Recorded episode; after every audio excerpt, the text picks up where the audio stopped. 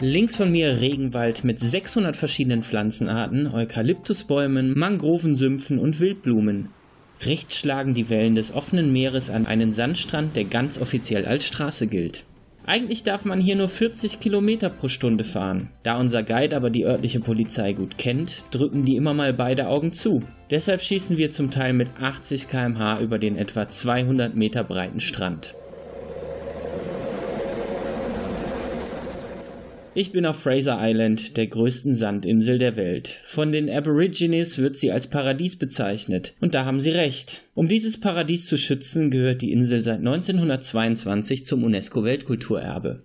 Von Nord nach Süd misst Fraser Island 124 Kilometer. Von West nach Ost ist sie im Schnitt 15 Kilometer breit. Ich habe die Tour von Brisbane aus gebucht und verbringe insgesamt anderthalb Tage auf der Insel. In dem unberührten Naturparadies siehst du wildlebende Dingos, die darfst du auf gar keinen Fall füttern oder streicheln, kristallklare, saubere Seen sowie hohe Dünen. Die höchste Düne ist 244 Meter hoch. Mir haben vor allem die bunten Sandsteinformationen gefallen, denn hier kannst du ganz genau erkennen, wie sich im Laufe unzähliger Jahre ganz langsam die Sandschichten gebildet haben. Übrigens gibt es neben den Dingos auf Fraser Island über 350 verschiedene Vogelarten. Selbst Delfine und Salzwasserkrokodile kannst du manchmal vom Strand aus beobachten und auf der Insel selber leben Süßwasserschildkröten, Schlangen, Warane und über 50 Säugetierarten wie Wildpferde, Wallabies und Opossums. Mit einer Fläche von insgesamt 1840 Quadratkilometern ist Fraser Island übrigens nicht nur die größte Sandinsel der Welt, sondern sogar die größte Insel des australischen Bundesstaates Queensland und die sechstgrößte Insel Australiens.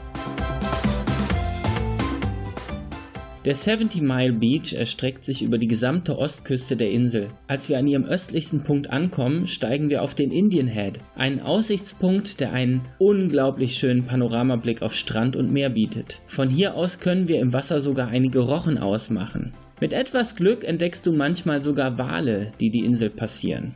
Als James Cook 1770 offiziell Fraser Island entdeckte, soll er sogar von der Endeavour aus Menschen auf der Landspitze gesehen haben.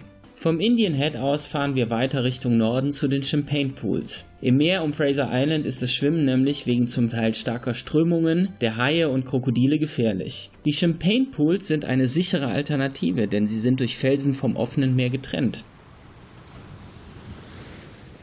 Auf dem Rückweg von da halten wir am Schiffswrack der SS Mahino, einem Luxusliner, der 1935 vor der Ostküste von Fraser Island auf Grund lief. Hiervon sind nur noch rostige Überreste zu sehen. Jedes Jahr wird von Wind und Witterung etwas mehr abgetragen. Wer sich das angucken möchte, sollte vielleicht relativ schnell hinreisen. Zum Schluss der anderthalb Tage durften wir nochmal richtig entspannen. Im Landesinneren von Fraser Island gibt es 40 Süßwasserseen. Der bekannteste ist der Lake Mackenzie. Schneeweißer Sand bildet einen wunderschönen Kontrast zum kristallklaren, blau schimmernden Wasser. Hier haben wir zwei Stunden zum Schwimmen und Sonnen, bevor wir wieder zurück aufs Festland fahren.